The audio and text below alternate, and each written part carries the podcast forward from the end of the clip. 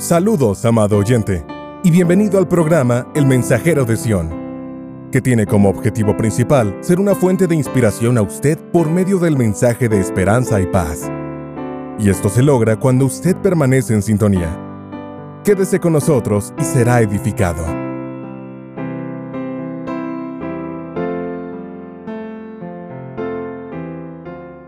Al que tiene, se le dará. Bienvenidos, amados hermanos, a su programación de hoy, El Mensajero de Sión. Mi nombre es el hermano Natán Bonilla y siempre es un gozo poder saludar a cada uno de ustedes a través de este medio de comunicación. El mensaje de hoy se titula Al que tiene, se le dará. En el capítulo 24 del Evangelio de Mateo, Jesús explica lo que ocurrió en tres eventos diferentes la destrucción del templo, las señales de la venida de Cristo y el fin del mundo. Él continúa sus enseñanzas en el capítulo 25 por medio del uso de parábolas.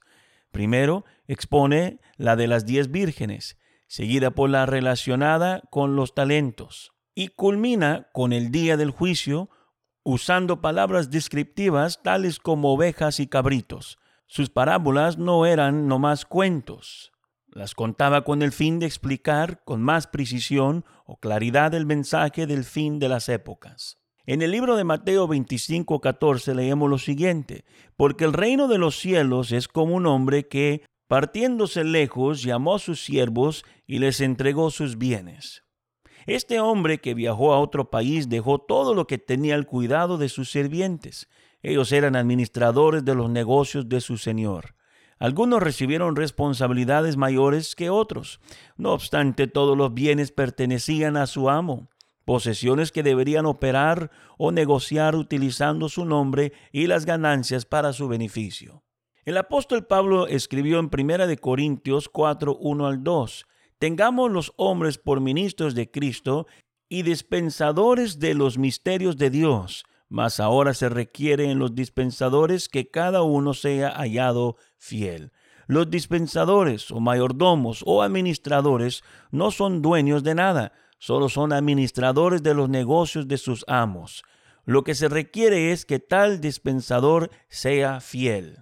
Dos de aquellos administradores duplicaron el valor de los talentos que su amo les había entregado el día que su señor regresó, le dieron cuenta de sus transacciones comerciales y de las ganancias recibidas. El tercer sirviente estaba temeroso. Él no despreció su talento. Su negligencia o falta de responsabilidad radicó en el hecho de esconderlo y de no comerciar con lo que recibió. Quería entregárselo a su amo tal como lo recibió de él. Era un hombre muy aprensivo, tenía miedo de su amo y decidió ocultarlo antes que darle uso.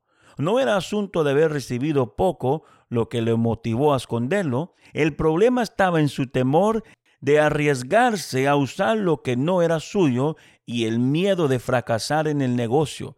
Tal temor le paralizó. Jesús en una ocasión dijo, el que es fiel en lo poco, también en lo más es fiel y el que en lo poco es injusto, también en lo más es injusto. Pues si en las malas riquezas no fuisteis fieles, y hace la pregunta, ¿quién os confiará lo verdadero?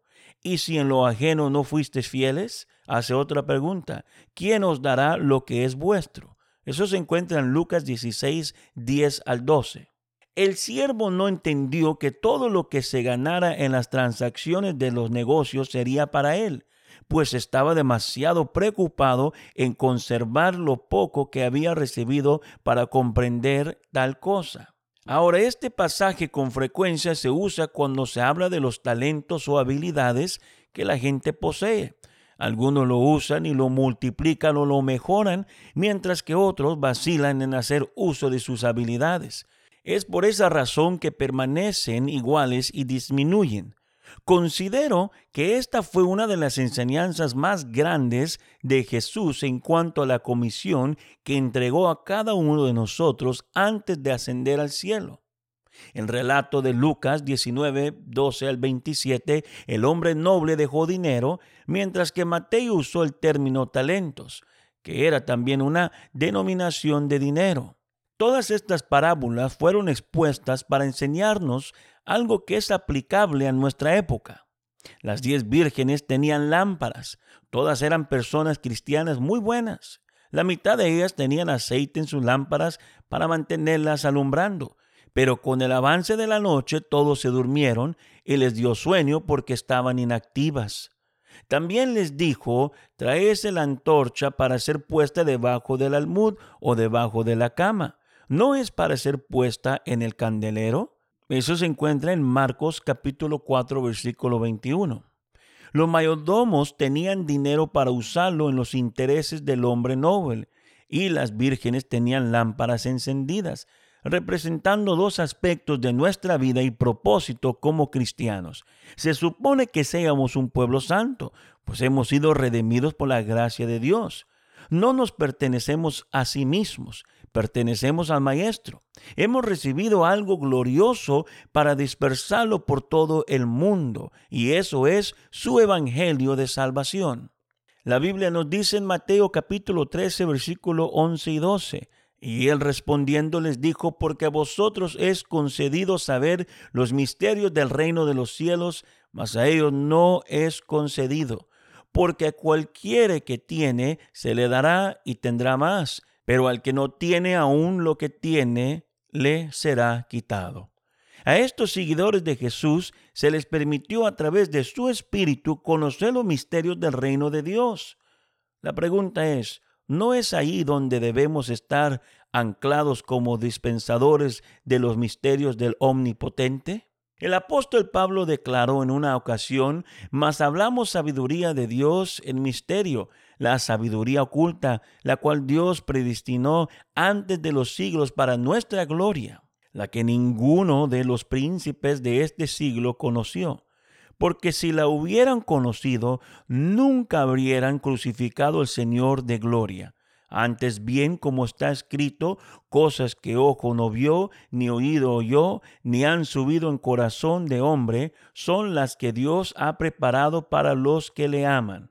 Pero Dios nos las reveló a nosotros por el Espíritu, porque el Espíritu todo lo escudriña, aún lo profundo de Dios porque ¿quién de los hombres sabe las cosas del hombre sino el espíritu del hombre que está en él? Así también nadie conoce las cosas de Dios sino el espíritu de Dios. Y nosotros no hemos recibido el espíritu del mundo, sino el espíritu que proviene de Dios para que sepamos lo que Dios nos ha concedido. Primera de Corintios capítulo 2 versículos 7 al 12. El misterio de Dios fue decretado desde antes de la fundación del mundo. Estaba oculto y debería ser revelado en cierto tiempo. Era tan maravilloso que nada pudo percibir su naturaleza. Solamente Dios pudo revelarlo a través de su espíritu. Es tal espíritu lo que escudriña las cosas más profundas, siendo que es el espíritu del hombre lo único que puede saber lo que hay dentro de él, de igual manera, el Espíritu de Dios conoce las cosas de Dios y las revela a los que lo reciben. La Biblia nos dice en Mateo 11, 25 al 27. En aquel tiempo respondiendo Jesús dijo, Te alabo, Padre, Señor del cielo y de la tierra, porque escondiste estas cosas de los sabios y de los entendidos, y las revelaste a los niños. Sí, Padre, porque así te agradó. Todas las cosas me fueron entregadas por mi Padre, y nadie conoce al Hijo sino el Padre, ni al Padre conoce alguno sino el Hijo, y aquel a quien el Hijo lo quiera revelar.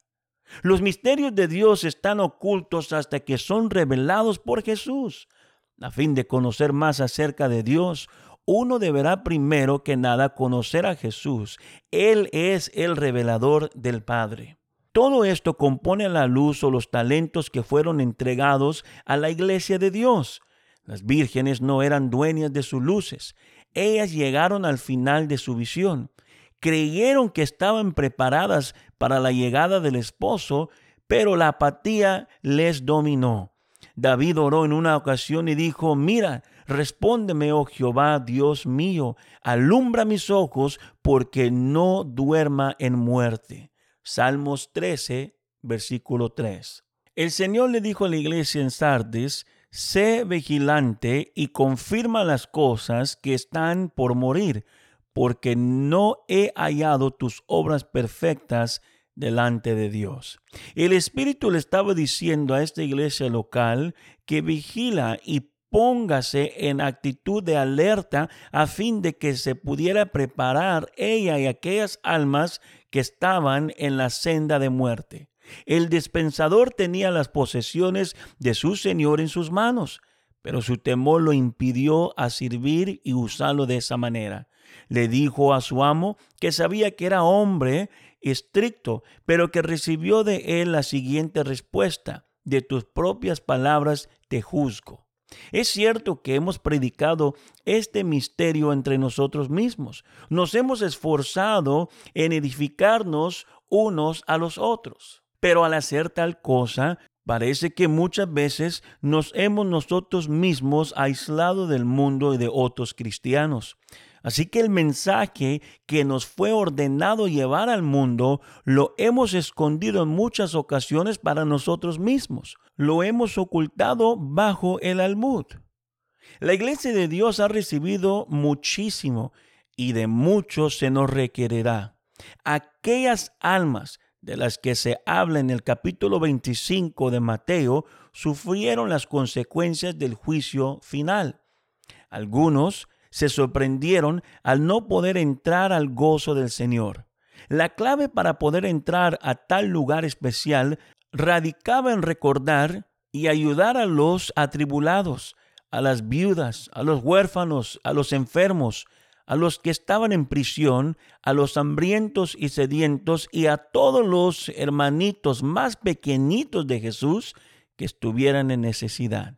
Entonces, le responderá diciendo, de cierto os digo que en cuanto no lo hicisteis a uno de estos pequeñitos, ni a mí lo hiciste. Mateo 25, 45.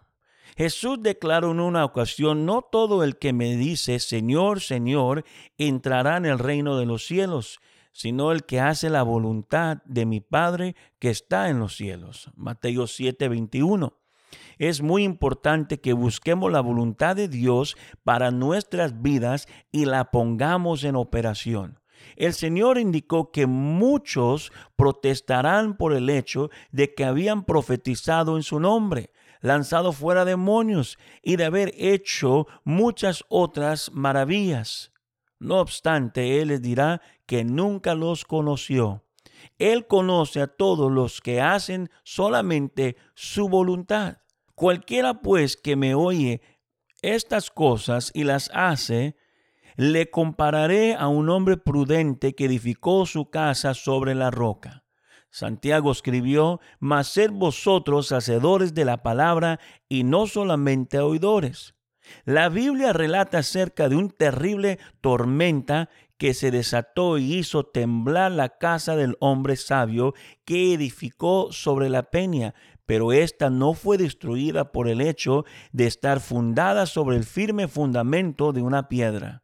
Aquel varón sabio escuchó el mensaje y puso en práctica lo que aprendió. De la misma manera, la iglesia de Dios no tendrá temor.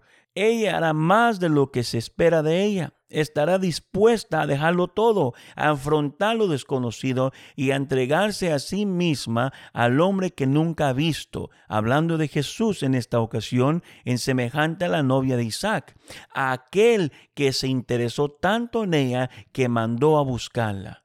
Así que, amado hermano, al que tiene se le dará. Es muy importante para nosotros este mensaje en estos últimos días de ser el trabajo que se nos ha encomendado como la iglesia de Dios en estos últimos días. Dios les bendiga.